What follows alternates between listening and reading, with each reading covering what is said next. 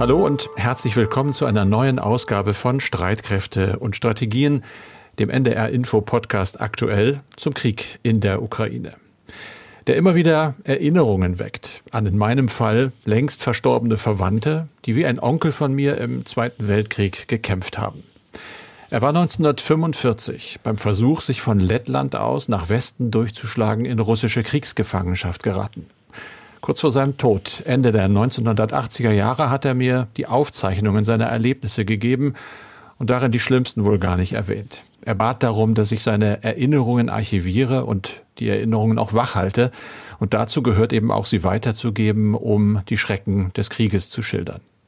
Unter anderem berichtete der Onkel aus einem russischen Bergwerk, in dem er arbeiten musste, sich dann aber ziemlich schnell eine lebensgefährliche Entzündung im Bein holte.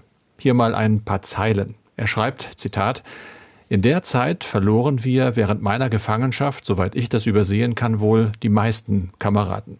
Kurz nach meiner Einlieferung wurde neben mir, trotz der Enge, ein Platz freigemacht für einen Mann, der bei der Arbeit zusammengebrochen war. Als der Sani ihn nach geraumer Zeit zum Arzt bringen wollte, war er schon tot. Und obwohl wir in Körperberührung miteinander lagen, hatten wir Nachbarn gar nichts bemerkt. Mein Onkel wurde kurz darauf unter primitivsten Umständen operiert, sein Bein wurde gerettet. Es folgten fünf Jahre, immer wieder mit Verlegungen in andere Lager, mit neuen Verhören, anderen Krankheiten, bis er am Ende abgemagert und entkräftet in seine norddeutsche Heimatstadt kam. In diesem Brief nennt er abschließend zwei Dinge, die ihn wirklich überrascht hätten. Ich zitiere wieder. Zum einen die einwandfreie Behandlung am Anfang der Gefangenschaft durch die russische Armee. Zum Zweiten war es die menschliche Behandlung der zumeist jüdischen Ärztinnen und Ärzte. Gerade bei ihnen hätte ich mich über das Gegenteil nicht gewundert. Ob die Behandlung von Gefangenen im Ukraine-Krieg ebenfalls einwandfrei ist und menschlich oder eher nicht, wie es um ihren Status steht, um ihre Rechte, damit befassen wir uns in diesem Podcast besonders gründlich. Dazu geht es um das Treffen der NATO-Verteidigungsminister um neue Zweifel an einem millionenschweren Beschaffungsprojekt der Marine und natürlich um die militärische Lage vor allem im Osten der Ukraine. Darüber rede ich wie immer mit Andreas Flocken, dem sicherheitspolitischen Experten bei NDR Info. Ich bin Carsten Schmiester aus der Aktuellredaktion. Andreas, und wie gewohnt, muss man beinahe sagen. Aber man gewöhnt sich natürlich nicht wirklich dran. Wie sieht die Lage aus im Donbass? Ja, nach tagelangen Kämpfen befindet sich die Stadt Severo-Donetsk praktisch unter Kontrolle russischer Verbände. Allerdings gibt es Meldungen, dass sich weiter ukrainische Kämpfer und auch Zivilisten in der Stadt befinden. Sie sollen sich in ein Chemiewerk zurückgezogen haben. Die russische Regierung hat die Soldaten aufgefordert, sich zu ergeben. Ein Ultimatum ist allerdings ausgelaufen, ohne dass die Kämpfer ihre Waffen niedergelegt haben. Also hier gibt es schon gewisse Parallelen zu Mariupol. In der südukrainischen Hafenstadt hatten in dem dortigen Stahlwerk wochenlang ukrainische Soldaten ausgeharrt. Sie mussten sich dann aber doch ergeben und in Gefangenschaft gehen. In dem Chemiewerk in Seviero Donetsk sollen rund 500 Zivilisten Zuflucht gesucht haben, heißt es von ukrainischer Seite. Die Zahl der Soldaten ist allerdings nicht bekannt. Kämpfe gibt es aber auch in anderen Gebieten der Ukraine, auch Luft- und Raketenangriffe. In der westukrainischen Region Lviv haben die russischen Streitkräfte nach Angaben des Verteidigungsministeriums in Moskau ein Waffenlager zerstört. Dort seien von NATO-Staaten gelieferte Rüstungsgüter untergebracht gewesen. Zum Teil habe es sich um Munition für US-Haubitzen vom Typ M777 gehandelt. Eine Bestätigung aus Kiew gibt es hierfür allerdings nicht. Aber es wird geredet über Rüstungsgüter, auch über welche, die noch zu liefern sind, vermutlich in Brüssel. Da gibt es ein Treffen der NATO-Verteidigungsminister. Was steht da heute alles auf dem Programm und wer ist da eigentlich auf wessen Einladung? Ja, der NATO-Konferenz in Brüssel vorgeschaltet ist, eben ein Treffen der sogenannten Ukraine-Kontaktgruppe. Und hier geht es vor allem um die Waffenlieferungen in die Ukraine. Das ist keine NATO-Veranstaltung, sondern dieses Treffen findet bereits zum dritten Mal unter Federführung der USA statt. Inzwischen sind hier fast 50 Länder vertreten und das Ziel ist, die Waffenlieferungen an die Ukraine zu koordinieren und abzusprechen. Das heißt, es wird geklärt, welche Wünsche hat die Ukraine, wer liefert was bis zu welchem Zeitpunkt Streitpunkt. Allein die USA haben seit Beginn des Krieges Waffen im Wert von 4,6 Milliarden US-Dollar bereitgestellt. Die Ukraine beklagt allerdings, dass von den bisherigen Zusagen lediglich 10 Prozent angekommen seien. Ob das aber wirklich so ist, das lässt sich schwer nachprüfen, zumal nicht alle Zusagen bzw. Lieferungen auch öffentlich gemacht werden. Aber wir haben ja letztlich schon den Eindruck, auch aus allem, was wir lesen, dass schon einiges geliefert worden ist. Ja, das stimmt. Äh, es sind schon diverse Waffensysteme in die Ukraine angekommen. Allein durch die USA sind ja mehr als 100 Feldhaubitzen geliefert worden. Auch Norwegen und Frankreich haben Artilleriehaubitzen geliefert. Tschechien mehr als 100 BMP-1 Schützenpanzer. Und dann haben mehrere Länder ja auch Lieferungen von Mehrfachraketenwerfern zugesagt, auch Deutschland. Also man kann das Ganze hier gar nicht alles aufzählen. Allerdings ist die Wunschliste der Ukraine ziemlich lang und sie wird auch immer länger, wohl auch vor dem Hintergrund, dass sich die Streitkräfte im Donbass momentan ziemlich in der Defensive befinden. Und der Präsidentenberater Mikhailo Podiljak veröffentlichte auf Twitter eine Liste, was aus seiner Sicht dringend benötigt wird. Und da werden genannt 1000 Haubitzen mit dem Kaliber 155 mm, 300 Mehrfachraketenwerfer, 500 Kampfpanzer, 2000 gepanzerte Fahrzeuge und 1000 Drohnen. Also die Liste ist schon sehr, sehr erstaunlich. Ja, erstaunlich. Ist sie auch realistisch? Ja, ich denke, dieser Umfang ist unrealistisch. Selbst die Supermacht USA wird Mühe haben, von heute auf morgen 1000 Panzerhaubitzen in einen Einsatz zu schicken. Aber diese Wunschliste macht deutlich, dass die Ukraine ganz offensichtlich mit einem ganz langen Abnutzungskrieg rechnet. Außerdem muss gesehen werden, dass die gesamte Frontlinie in der Ukraine inzwischen eine Länge von rund 1000 Kilometern hat. Sie reicht vom Nordosten bei Kharkiv über den Donbass bis in den Süden nach Mikolajew. Außerdem hat die Ukraine hier nicht die militärische Initiative. Die liegt bei den russischen Streitkräften. Die Ukraine kann da nur reagieren. Und der Ruf nach weiteren Waffen von Kiew macht aber auch deutlich, dass sich die Ukraine vom Westen nicht ausreichend mit Waffen unterstützt fühlt. Denn vieles dauert aus Sicht von Kiew. Da brauchen wir ja nur an die Zusagen aus Deutschland zu denken. Stichworte sind unter anderem das Luftverteidigungs-Iris-T oder oder der Mehrfachraketenwerfer Mars und auch der sogenannte Ringtausch stockt, also die Ankündigung, andere Staaten liefern Waffensysteme sowjetischer Bauart an die Ukraine und im Gegenzug werden sie Waffen aus Deutschland bekommen. Also es gibt zwar Vereinbarungen und Gespräche, aber passiert ist hier offenbar noch nichts. Carsten, wir blicken jetzt noch einmal zurück. Wochenlang hatten sich rund 2500 ukrainische Kämpfer im Azov-Stahlwerk in Mariupol verschanzt, bis sie sich im vergangenen Monat nach und nach ergeben haben. Wir haben auch in diesem Podcast immer wieder darüber gesprochen. Offenbar waren auch Kämpferinnen dabei, denn auf Fotos waren auch Soldatinnen zu erkennen. Nun sind sie in russischer Gefangenschaft und nicht nur die Angehörigen fragen sich, wie geht es weiter? Dazu Dazu hat unsere Kollegin Julia Weigelt recherchiert, Carsten. Ja, das hat sie netterweise gemacht, äh, sehr gründlich, hat einiges rausgekriegt. Der russische Präsident Putin hat zum Beispiel den Vereinten Nationen und dem Internationalen Komitee des Roten Kreuzes zugesichert, dass die Männer und Frauen gemäß internationalen Rechtsstandards behandelt würden und dazu gehört auch die medizinische Versorgung. Es gibt aber eben auch sehr beunruhigende Aussagen, so zitiert die staatliche russische Nachrichtenagentur RIA Novosti den Justizminister der selbsternannten Volksrepublik Donetsk, Juri Siovatko, wonach den Gefangenen die Todesstrafe drohe. Das Azov-Regiment werde, Zitat, als terroristische Organisation betrachtet, gegen alle ihm angehörigen Kämpfer werde strafrechtlich ermittelt. Nun hat ja gerade ein Gericht der selbsternannten Volksrepublik Donetsk drei ausländische Kämpfer zum Tode verurteilt. Sind denn die Soldaten des Azov-Regiments in Russland in Gefangenschaft oder sind sie in der Hand der Volksrepublik Donetsk? Was wissen wir darüber? Also wir wissen, Stand allerdings 8.6., dass mehr als 1000 ukrainische Kriegsgefangene aus dem Stahlwerk in Mariupol nach Russland gebracht worden sind. Das meldet die russische Staatsagentur TASS. Andere Gefangene wurden auch in die selbsternannte prorussische Volksrepublik Donetsk gebracht. Du hast die drei Todesurteile von dortigen Gerichten gerade angesprochen. Ob den Gefangenen nun in Russland ein ähnliches Schicksal droht, das ist zumindest weniger wahrscheinlich, denn dort in Russland gibt es seit 1997 ein Moratorium für die Todesstrafe. Das gilt aber eben nicht in den selbsternannten prorussischen Volksrepubliken in der Ostukraine. Aber wenn Moskau die Todesstrafe wieder einführen würde, wäre sie für Kämpfer dieses Azov-Regiments mit dem Völkerrecht überhaupt vereinbar? Das ist eine Frage, die oft gestellt wird und Julia Weigelt hat sie auch gestellt, und zwar Anna Petrich. Sie ist Professorin für Völkerrecht an der Universität in Basel und sie sieht das kritisch. Und dazu gilt es zu sagen, dass die dritte Genfer Konvention die Todesstrafe nicht an sich verbietet, aber viele Vorgaben dazu macht. Zum Beispiel, die Todesstrafe ist nur dann zulässig, wenn für die gleiche Art von Tat auch für russische Streitkräfte die Todesstrafe ausgefällt würde.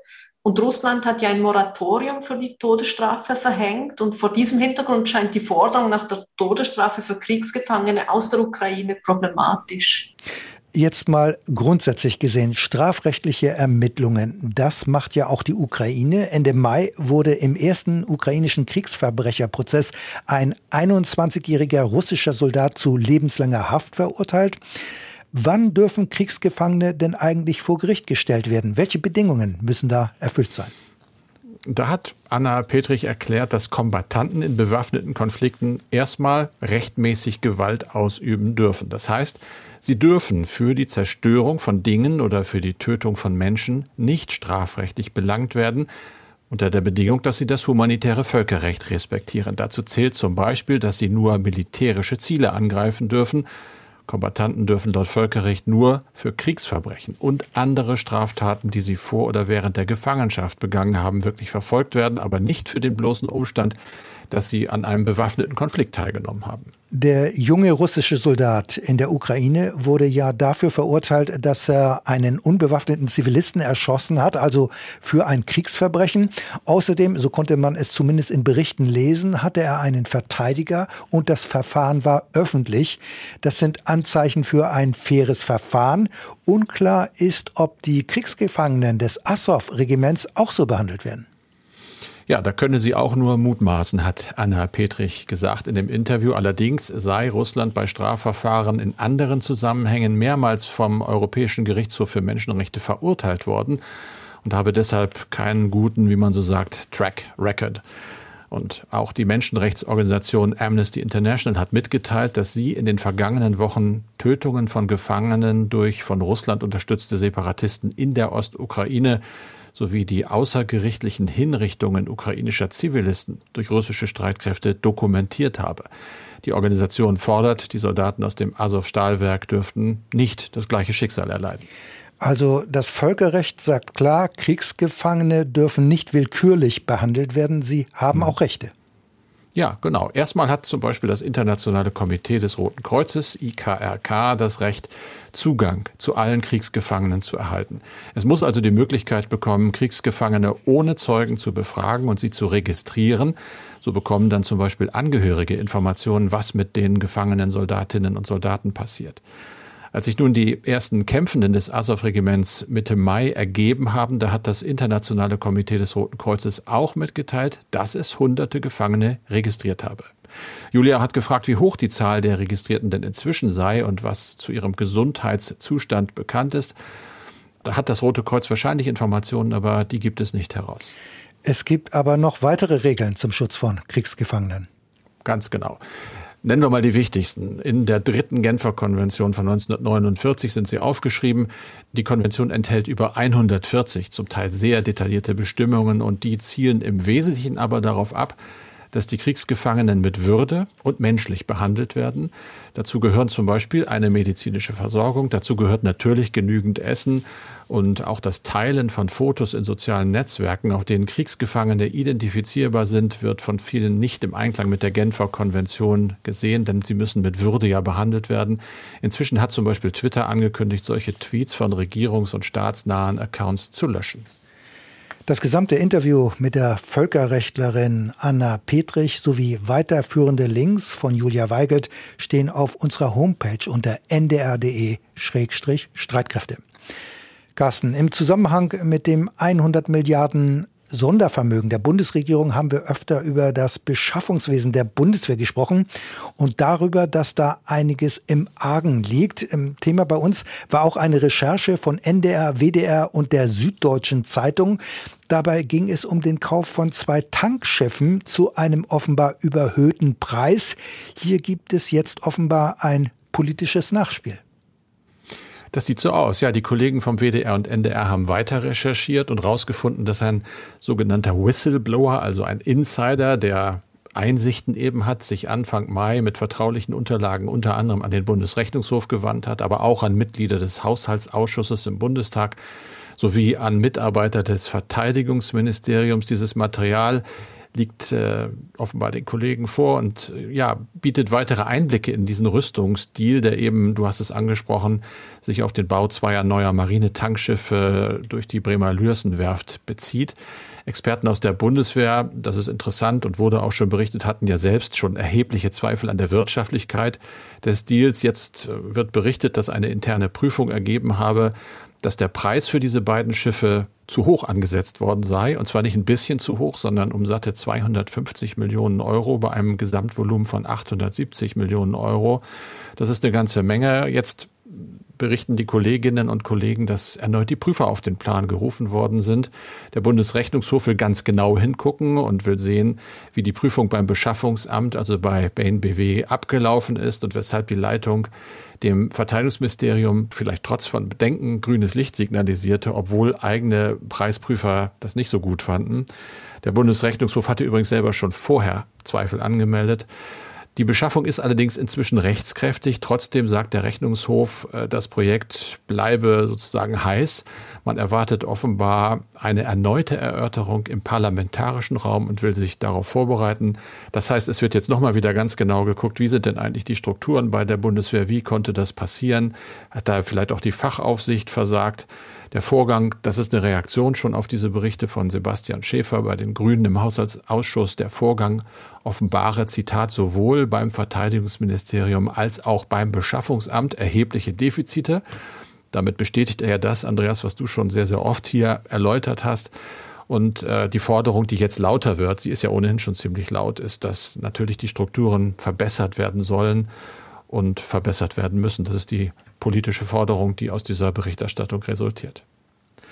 Andreas, und damit sind wir schon bei unseren E-Mail-Schreibern. Heute fange ich mal an mit Klaus Ohlich aus Hannover. Der schreibt uns, ich zitiere da in Auszügen, weil die Mail etwas länger war, nachdem Präsident Zelensky die Rückeroberung der Krim als ukrainisches Kriegsziel verkündet hat, stellt sich für mich die Frage, inwieweit der Westen, die NATO, die EU und auch Deutschland da mitgehen wollen. Ich bin einerseits für die Lieferung schwerer Waffen an die Ukraine, teile aber auch die Befürchtung vor einer Eskalation der Situation. Gibt es einen Konsens zwischen der Ukraine und der NATO einerseits und innerhalb der NATO andererseits über die anzustrebenden Kriegsziele? Bildet diese Unsicherheit möglicherweise den Hintergrund für die sehr zögerlichen Waffenlieferungen, insbesondere Deutschlands, an die Ukraine? Ja, ich finde, das ist eine interessante Frage oder sind interessante mhm. Fragen. Und mit der Zelensky-Aussage, man wolle auch die Krim zurückerobern, haben wir uns ja bereits im letzten Podcast auseinandergesetzt. Zuvor hatte es ja auch andere Äußerungen des Präsidenten zur Krim gegeben, etwa, dass man über die Zukunft der Halbinsel verhandeln wolle. Nach meinem Eindruck zeigt dies, dass sich die Kriegsziele durchaus ändern und möglicherweise ist man sich in der ukrainischen Führung selbst auch nicht ganz einig. Vieles hängt natürlich auch von der jeweiligen militärischen Lage ab und wenn sie sich gravierend ändert, diese Lage, dann werden sich auch die Kriegsziele ändern. Nach meinem Eindruck gibt es bei den Unterstützerstaaten der Ukraine keinen Konsens über das Ziel der Waffenlieferungen. Allgemein ist man sich zwar darin einig, dass es darum geht, den russischen Vormarsch zu stoppen und die Unabhängigkeit der Ukraine zu garantieren. Bundeskanzler Scholz sagte ja auch mal, es dürfe keinen Diktatfrieden geben. Aber ich denke, es ist schwer vorstellbar, dass zum Beispiel deutsche Panzerhaubitzen für die Rückeroberung der Krim eingesetzt werden. Aus der Bundesregierung ist hierzu aber gar nichts zu hören. Es gibt keine Diskussion über die Kriegsziele. Möglicherweise wird diese Diskussion auch ganz bewusst gescheut, weil dann nämlich deutlich werden würde, dass sich die NATO-Staaten hier keineswegs einig sind. So hat ja Pentagon-Chef Austin erklärt, das Ziel der USA sei, mit den Waffenlieferungen an die Ukraine Russlands Militärpotenzial so zu schwächen, dass Moskau nicht erneut zu einem Angriff wie auf die Ukraine fähig sei. Das ist natürlich ein ganz anderes Ziel, als wenn man sagt, die russischen Streitkräfte müssten aus dem Land gedrängt werden, also dass der Zustand wie zu Beginn des Angriffs wiederhergestellt wird. Also hieran sieht man, die Interessen und damit auch die Ziele der einzelnen Länder sind höchst unterschiedlich und das kann man auch an anderen Beispielen festmachen. So wollen die USA ja auf jeden Fall verhindern, dass mit den angekündigten Mehrfachraketenwerfern auch russisches Territorium angegriffen wird. Man will eine bewaffnete Auseinandersetzung mit Russland verhindern. Washington und auch andere NATO-Mitglieder versuchen ja, den Krieg auf die Ukraine zu beschränken. Er soll nicht ausgeweitet werden. Und die NATO-Staaten wollen auf keinen Fall Kriegspartei werden. Sichtbar werden die unterschiedlichen Ziele auch bei dem Streit um die Flugverbotszone für die Ukraine. Den Streit hatten wir ja mal, ist jetzt nicht mehr so auf der Agenda. Kiew hat sie gefordert und die NATO-Staaten haben sie abgelehnt. Zu Recht, wie ich finde. Und man muss auch noch sagen, natürlich wird eine politische Lösung des Krieges angestrebt, aber die Frage wird immer sein, zu welchem Preis. Und wenn die USA das Ziel formulieren, Russland militärisch dauerhaft zu schwächen, stellt sich aus Sicht der USA sicher auch die Frage, trägt diese politische Lösung auch diesem Ziel Rechnung? Denn dahinter steckt ja auch die Befürchtung, eine politische Lösung wird für Moskau möglicherweise keine Dauerlösung sein, sondern nur eine strategische Pause sein. Nach einigen Jahren, so die Befürchtung, so die Sorge, wird der Kreml dann erneut versuchen, seine geopolitischen Ziele in der Region umzusetzen, und zwar erneut mit militärischen Mitteln. Kurz noch die Mail von Frank Moorbach. Ich frage mich, schreibt er, warum nicht nur bei Ihnen, sondern in der gesamten Berichterstattung so selten auf die aktuellen Positionen Chinas zum Ukraine-Krieg eingegangen wird. Hat sich seit Kriegsbeginn bei den chinesischen Machthabern einfach nicht viel bewegt? Oder wird das Thema bei uns aus irgendeinem Grund ausgespart? Naja, ähm, China hat vor allem zu Beginn dieses Krieges in der Berichterstattung eine größere Rolle gespielt. Das sehe ich ähnlich wie äh, Frank Moorbach. Da ging es ja insbesondere um die Frage, wie würde sich Peking positionieren in diesem Krieg? Und in diesem Zusammenhang haben wir auch in diesem Podcast über China gesprochen. Es gibt ja eine strategische Partnerschaft zwischen beiden Ländern. Zwischen Moskau und Peking gibt es ähnliche Interessen. Beide Länder streben in ihrer Region Einflusszonen an und wollen dort das Sagen haben. Insofern war es letztlich keine Überraschung, dass Peking die Putin-Forderung nach einem Stopp der NATO-Osterweiterung unterstützt hat.